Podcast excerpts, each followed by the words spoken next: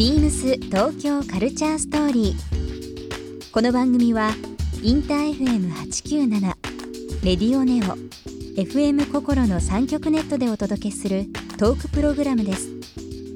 案内役はビームスコミュニケーションディレクターの土井博志。今週のゲストは岡本図の岡本翔です岡本零士ですビームスがスタッフ T シャツや会場内リユースカップでサポートしている野外フェス。いただき2018に出演する岡本図。これまでにもレイジさんのビームスとレイバンによるキャンペーンムービーフラッシュブラックへのモデル出演や静岡県ブルーノート1988の 1× ビームス静岡への DJ 出演も話題となりました。今夜は翔さんとレイジさんをお迎えしさまざまな角度からお話を伺います。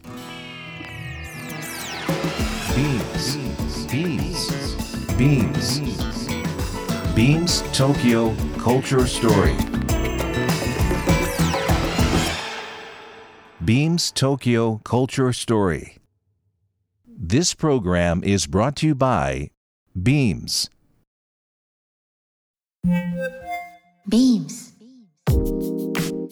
ありとあらゆるものをミックスして自分たちらしく楽しむそれぞれの時代を生きる若者たちが形作る。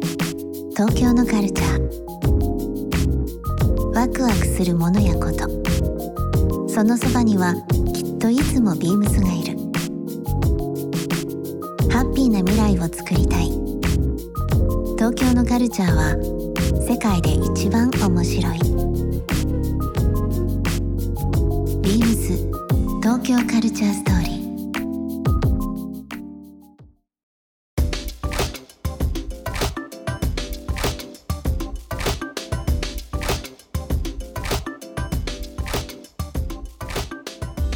さっきあの頂きの話しましたけども、はい。えっ、とまあ去年もあの出演されてますけどもはい。結構こうフェスいろいろ今ありますけども僕も個人的に今その静岡の頂きすごくやっぱり注目していて、うんうんで去年ちょっと出演されたっていうこともあったので、はい。感想も含めてなんですけどまあ今年直前に迫ってますけどうんうん。お二人のですねあの感想をちょっと教えていただいてもよろしいですか？全フェス全体の頂きの。なんか毎年毎年必ず晴れてるイメージありますね。うん。確かにね。なんか気持ちいいっていう感じの。あ結構みんな気持ちいいって言いますよね、うん。芝生もあってね、なんか。ねリラックスした雰囲気が流れてうん、うん全体を通してこう流れてて、うん。それバックステージも含め、だからなんかその気持ちいいってのは俺も分かるな一番気持ちいいかもね、うん。おうおうおう。俺結構野外とか苦手なんですけど あのその辛い部分が全くないですね。ないです。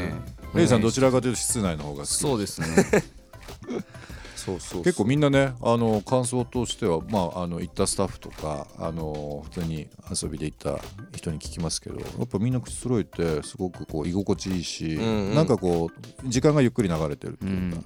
次あれ見ないといけないこれ見じゃなくて割とこう座りながら聞いたりとかね、うん。するのもせかせかしてなくてせかせかしてなくてね。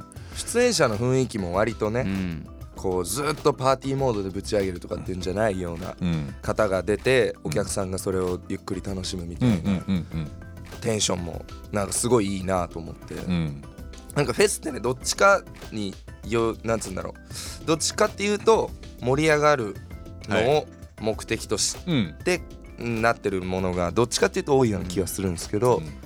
その中でねこういうリラックスしたやつっていうのがあると俺たちもね。出演者も客もフェス自体もなんかバイブスの調整がめっちゃうまくいってるってバイブスの女性が、うん。あそうなんかこいつだけ浮いてんなみたいな人が一人もいない印象はありますね。うんうんわかる。うん、出演者も含めて、うん。なんでこの人ここに出てんだろうなとかっていうのが。それは音楽性あんま関係なしに。主催者側がまあこういうイベントにしたいっていうのはもちろんあると思うんですけど、多分アーティストもお客様ももうそういう環境とかいろいろ見て、うん。こんなイベントだったら楽しいのになっていうのがうまく多分チューニングされてる、うん。合ってる部分ってあるんですかね。多分そうだと思いますね、うん。その人が入るから呼んでるとかっていう感じっていうより人と人でつながってる感じはすげえ感じますね。確かにね、ん。でそのあの頂きの話ですけども割とこうまあフジロックももちろんそうですしいろんなこうフェス行われる中でその、まあ、ゴミがね落ちてないとか、うん。割とこう環境に配慮した部分っていうのはこうイベント性としてが、まあ、イベントにすごくこう紐づいていて、うんうん。ちゃんと強いメッセージがありますよね、なんかこう動く電力も全部バイオディーゼルになったりだとか、うんうんうんなんか単純にこう音楽やってねあのいわゆる工業的な部分うんで人を集めてっていうよりは、すごくなんかこう学ぶところも多いというか、うん。マナーとか、うん。うん。うん。広い意味ですけどそういうゴミ問題とか。うん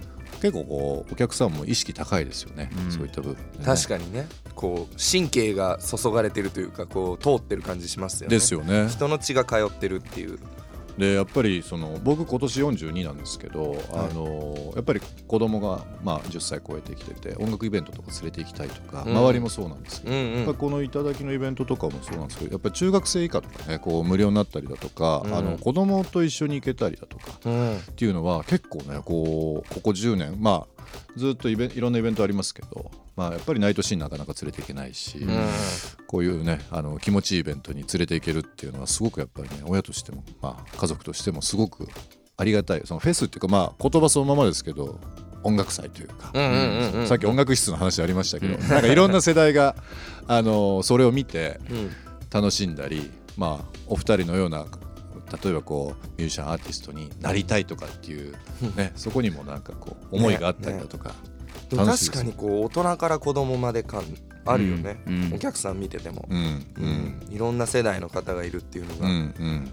めちゃくちゃ健健全な感じがするっていうと変です。そうですよね、うん。すごくそれが自然っていうのがいい景色だなと思ってライブしてますね、今年、えー、と6月2日の土曜日と3日の日曜日、えー両日、えー予定されてますけども、はい。えーとまあ、本当直前なんですが今年その、まあ、去年こういう印象だったっていうのを伺いましたけど今年に期待してることってあったりしますか？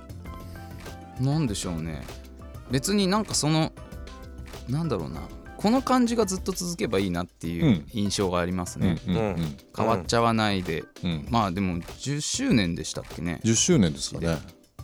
昨年が10周年。あ昨年がじゃあ10年前以上続いてるフェスだから多分その突然変わっちゃうってことはないと思うんですけど、うんうんうん。この感じがずっと続けばいいなって思いますね。そうですね、ビームス東京カルチャーストーリー。番組では皆様からのメッセージをお待ちしています。メールアドレスは beams897 アットマークインター FM.jp ツイッターはハッシュタグ beams897 ハッシュタグ beams 東京カルチャーストーリーをつけてつぶやいてください。またもう一度お聞きになりたい方はラジコラジオクラウドでチェックできます。ビームス東京カルチャーストーリー。明日もお楽しみに。ビームス。ビームスハウス名古屋浜島さよ子です。幼い頃から母の影響で洋服が好きで特にビームスボーイが大好きでした。大学卒業後は栄養士として働いていましたが好きな洋服を仕事にしたいという思いが強くなり思い切ってビームスに転職してから毎日がとても楽しいです料理が趣味です旬な食材を使いたいので節分には太巻きひな祭りにはちらし寿司といった感じに季節の料理を作るようにしていますビームス東京カルチャーストーリー Beams Tokyo Culture Story. This program was brought to you by Beams.